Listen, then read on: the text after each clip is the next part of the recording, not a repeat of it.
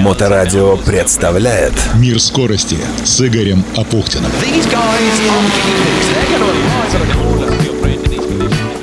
Всем хорошего настроения у микрофона Игоря Апухтина. Начну с поздравлений. Прежде всего поздравляю с днем рождения коллегу и друга, соучредителя Моторадио и его бессменного ведущего, ветерана FM-диапазона и интернет-эфира Александра Цыпина. Здоровья, удачи и неизменно интересных людей и музыки в эфире. Следующие поздравления призерам и победителям чемпионата России по ралли. Финальный этап ралли «Эковер» состоялся в минувший уикенд на Урале, город Асбест. Почти 266 километров трассы, из которых почти 136 специальные скоростные участки. Вообще Асбест действительно уникальный раллийный центр России.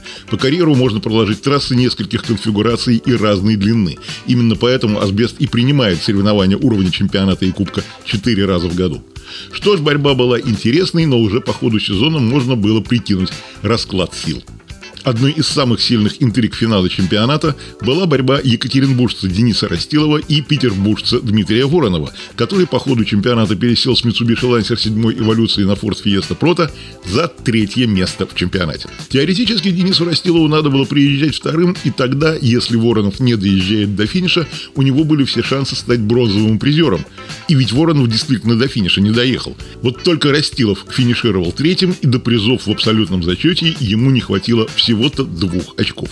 Так что с бронзой поздравляем все-таки Дмитрия Воронова с московским штурманом Кириллом Яникеевым. А Дениса Растилова с Дмитрием Лебедиком со званиями чемпионов. Правда, не в абсолютном зачете, а в группе Н4. Но все равно чемпиона. Теперь про другие зачетные группы пару слов. В Р2 чемпионами стали, причем заранее до финала, и, собственно, на Урал и не поехали, Александр Зайцев, Ладейное поле, Евгений Сапунов, Петербург на Лада Гранта. R3 – чемпионы москвичи Петр Туркин, Василий Меркатан, Citroën DS3 R3T. Подробная информация на сайте Российской автомобильной федерации raf.su. А я снова вернусь к абсолютному зачету, где на заключительном этапе в Азбесте интрига сохранялась до самого финала.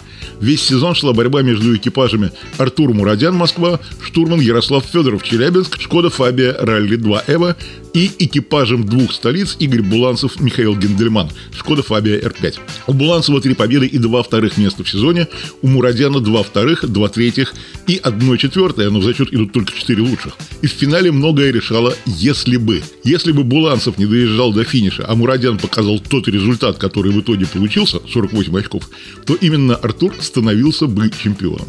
Но Игорь Буланцев был безошибочен и оставил Артуру Мурадяну с Ярославом Федоровым возможность довольствоваться серебром. А сам с Михаилом Гендельманом отпраздновал звание чемпионов. С чем и поздравляю. А вот наш петербургский чемпионский, причем европейского уровня экипаж Алексей Лукьянюк, Алексей Арнаутов, к сожалению, поздравить не удалось.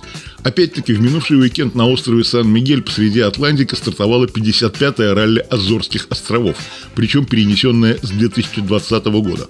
Как обычно, на Азорских островах во время соревнований был дождь, туман, облачность и солнце. Это характерная особенность Азорского пятого этапа чемпионата Европы. Алексей Лукьянюк, он же Лукас, и Алексей Арнаутов вышли на гравийные трассы под стартовым номером 4 на бортах автомобиля Citroёn C3 Rally 2, подготовленного французской командой Сайнтелок. Прошедший в Чехии предыдущий этап чемпионата Европы привнес немало разнообразных событий, которые существенно изменили расстановку сил в промежуточной классификации пилотов абсолютного зачета. Две неудачи по ходу сезона, досрочный финиш в Италии и невозможность выйти на старт в Чехии сместили Лукаса с первой на четвертую позицию зачета 67 очков.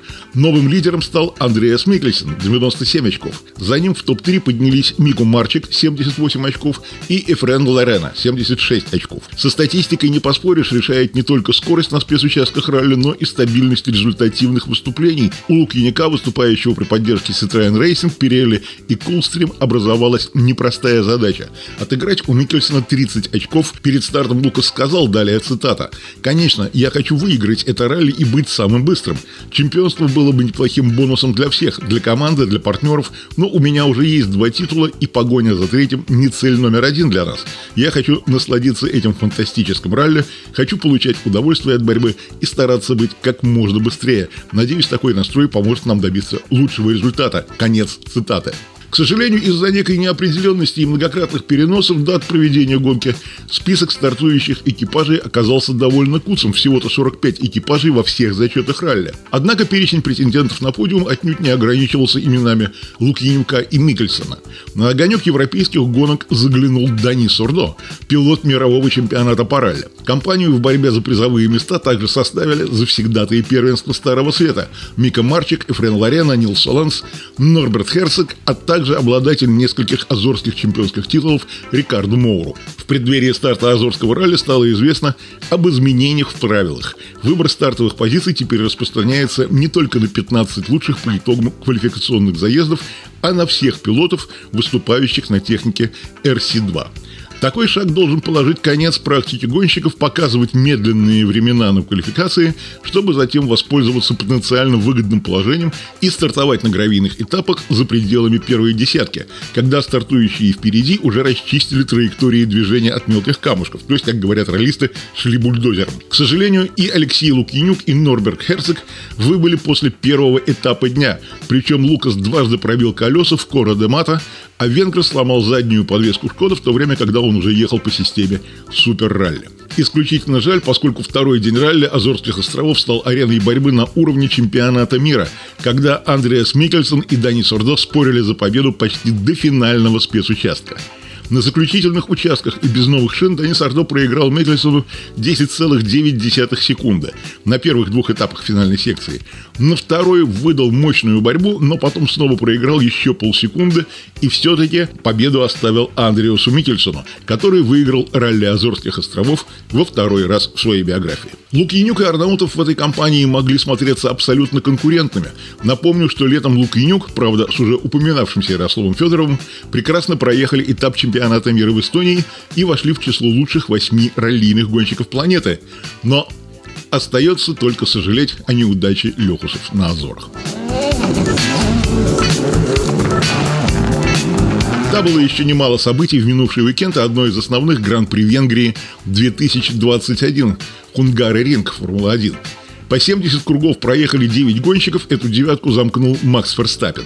Красивую борьбу устроили Фернандо Алонсо и Карлос Сайнс, но в итоге Сайнс поднялся на третью ступень. А Льюис Хэмилтон все-таки проиграл борьбу за победу Эстебану Окону, хотя и показывал более высокую скорость и проехал два лучших круга.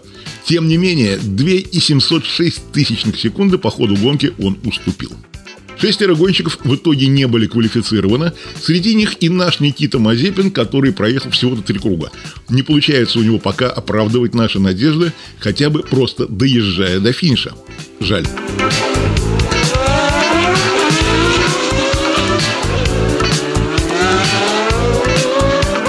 И о том, что будет и будет впервые.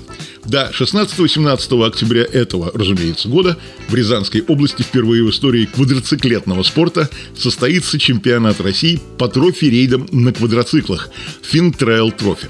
Более 100 спортсменов, мастеров спорта и кандидатов в мастера из более чем 25 городов России приедут побороться за звание чемпиона России – в рамках чемпионата пройдут соревнования для любителей, начинающих заниматься квадроспортом, ветеранов, опытных гонщиков возрастной категории 45+, и экстремалов, желающих проверить свои силы в максимально суровых условиях. Кстати, в соревнованиях участвуют не только мужчины, но и девушки.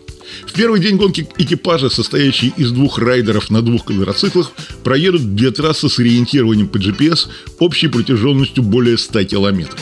Во второй день участникам предстоит преодолеть зрелищное трофейное кольцо протяженностью порядка трех километров, в котором задача проехать максимальное количество кругов за отведенное время в личном и командном зачетах. Гостей участников ждет экстремальное зрелище, прямые эфиры, репортажи с места событий, зрительские спецучастки.